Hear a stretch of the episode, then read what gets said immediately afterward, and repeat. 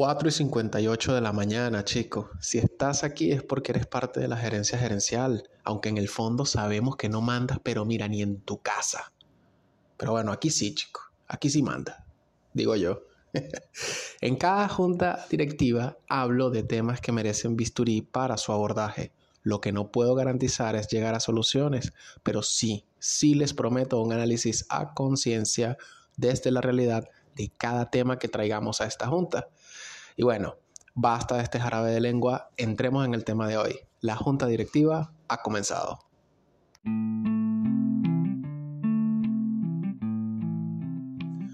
En una empresa, a ver, seamos sinceros, ¿cuál es el departamento más temido de todos? No, no es controles internos. Hablemos claros, el departamento más temido es recursos humanos. Desafortunadamente el papel de recursos humanos nunca, pero entiéndase, nunca es protegerte a ti ni a tus colegas. Su prioridad es proteger el negocio. Recuerden que ellos también son empleados y se les pide fidelidad a la empresa. Tienes que entender una cruda verdad. Puede que tu jefe sea un cerdo, pero en términos de resultados es bueno para los resultados de la empresa. Y al final del día, eso es lo que dicta sentencia. Y cuando los trabajadores experimentan problemas como acoso, trato injusto o disputas salariales, a menudo se les pide que hablen con el personal de recursos humanos. Sin embargo, con recursos humanos trabajando para los empleadores en lugar de los empleados, es posible que el resultado no sea a tu favor.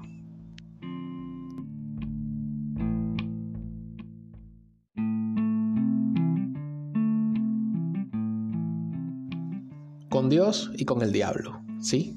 Ese es el rol que en líneas generales juegan quienes trabajan en recursos humanos.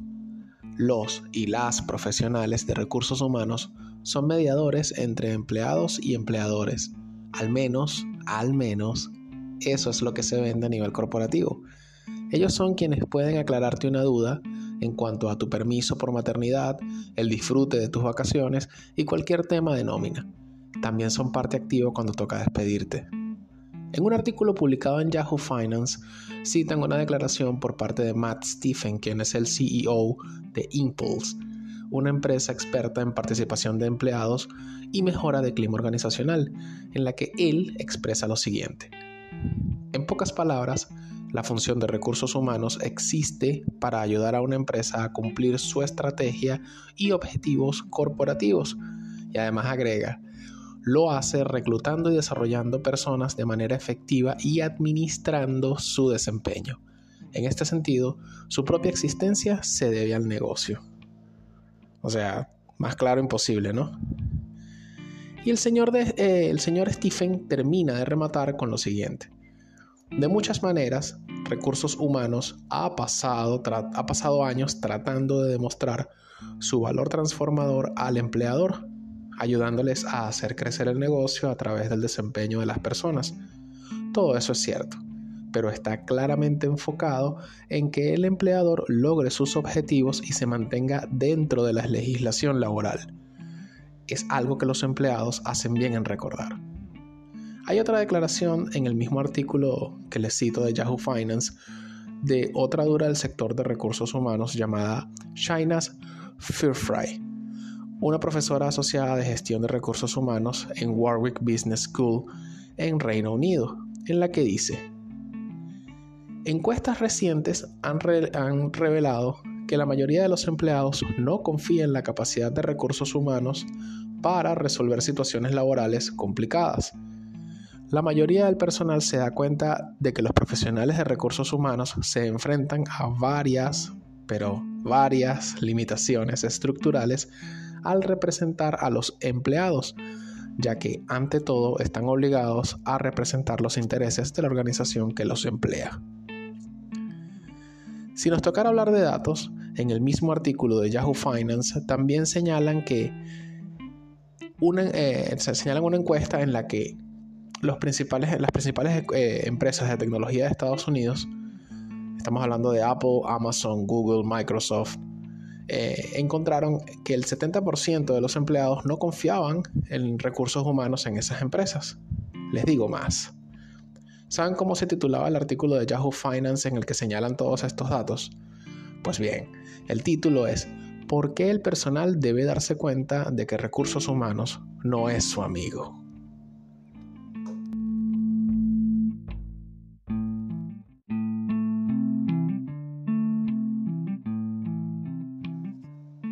Les voy a contar un secreto a voces. Cuando uno empieza a entender y sobre todo a digerir este tipo de información, puede llegar a ser un tanto más sencillo asimilar eh, por qué a la gente le da tanto miedo ir a poner una queja en recursos humanos, sobre todo si es en contra de un jefe abusivo o incluso si la queja tiene que ver con alguna de las políticas de la empresa. A mí nadie, a mí ninguno de ustedes incluso que me escucha, me va a venir a decir que nunca han tenido situaciones desagradables en sus trabajos y que no han puesto la queja en recursos humanos por temor a retaliaciones, porque sencillamente no confían en la objetividad e imparcialidad de la gente de recursos humanos. Y más bien terminaron diciéndose a sí mismos, es mejor no armar un problema porque tengo las de perder. Yo soy el empleado o la empleada y él o ella es gerente. A ver, esto no es fácil. Y si sigues escuchando este episodio es porque básicamente entiendes que recursos humanos no es tu amigo, que ellos defienden los intereses del negocio. Sin embargo, porque hay que ser justos, quiero también que quede claro que la labor de recursos humanos y quienes trabajan en sí allí, pues tienen una labor que es bien difícil, ¿no? Volviendo al artículo de Yahoo Finance, allí describen lo siguiente. Aunque podría ser ingenuo pensar que recursos, o sea, pensar en recursos humanos como un defensor de los empleados, tienen la obligación de tomar en serio las quejas de los empleados. Por ejemplo, si un gerente está discriminando a un empleado por su género, raza o cualquier otra característica protegida, el empleador debe actuar.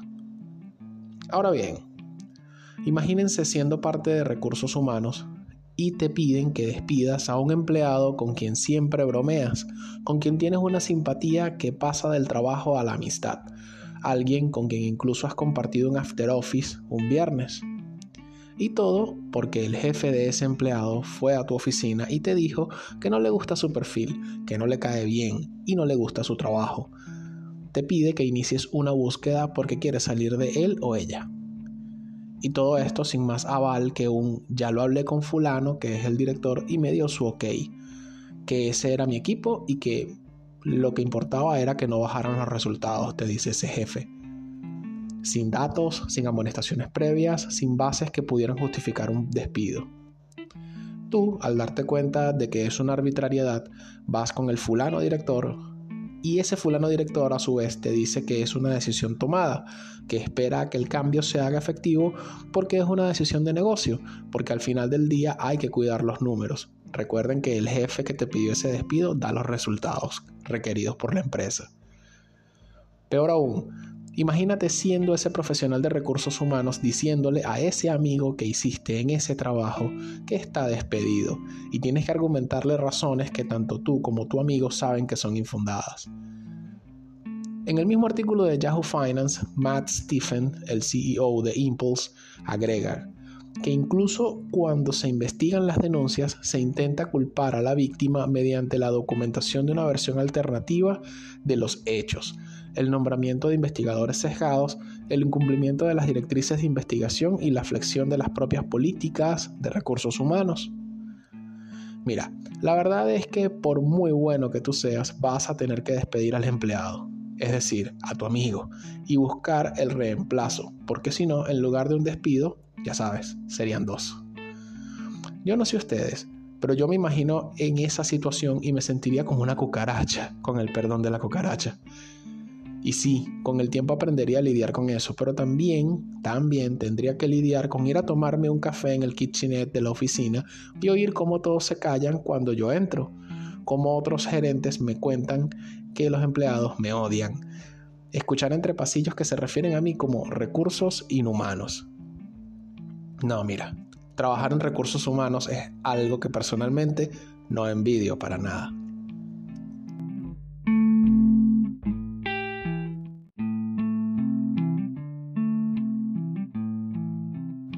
No en todas las empresas se ven estas cosas. Hay empresas en las que las cosas han cambiado, pero debo decir que lastimosamente son una minoría casi imperceptible. No sé si ustedes se han fijado que hoy por hoy las empresas eh, ya no usan el término recursos humanos, sino más bien gestión de gente. Esto es debido al necesario lavado de cara que requiere este sector profesional. Noten que cada vez que miran una publicación en LinkedIn de un gerente de recursos humanos, muestran su loable trabajo por la felicidad de la gente. Algunos se muestran compartiendo un asado con los operarios de producción. Esto, señores, señoras, no es más que un sostenido esfuerzo por reforzar la percepción de cercanía con las personas. Un esfuerzo por hacer ver más humanos a recursos humanos. Un esfuerzo que busca ganarse la confianza de la gente, pero que aún está lejos de tener el efecto deseado. Esto mientras se sigan viendo acorralados entre los intereses de la gente y las benditas políticas de las empresas.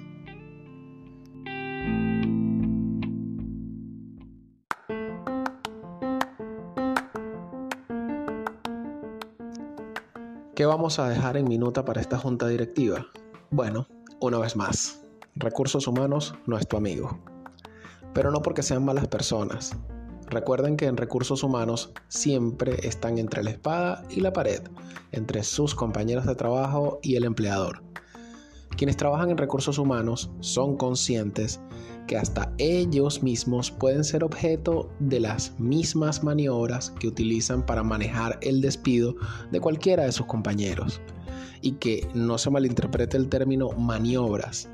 A ver, que se trata de movimientos y estrategias para llegar al mejor término posible a la hora de un despido o de hacer control de daños ante una situación desagradable en el ambiente laboral. Ahora, el grado de ética de dichas maniobras no es objeto de análisis acá. Lo digo porque disclaimer, por si alguien que escucha este contenido y nada, que sea un profesional de recursos humanos. Por las dudas, ¿no?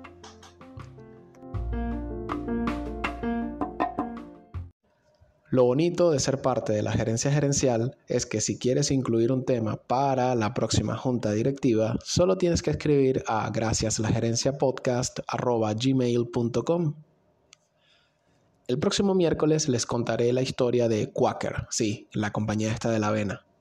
Y la pueden escuchar en Anchor, Spotify, Google Podcast, Apple Podcast, Tuning Radio y Amazon Music. De esta manera queda cerrada la tercera junta directiva. Hasta la siguiente sesión. Un abrazo. Se les quiere.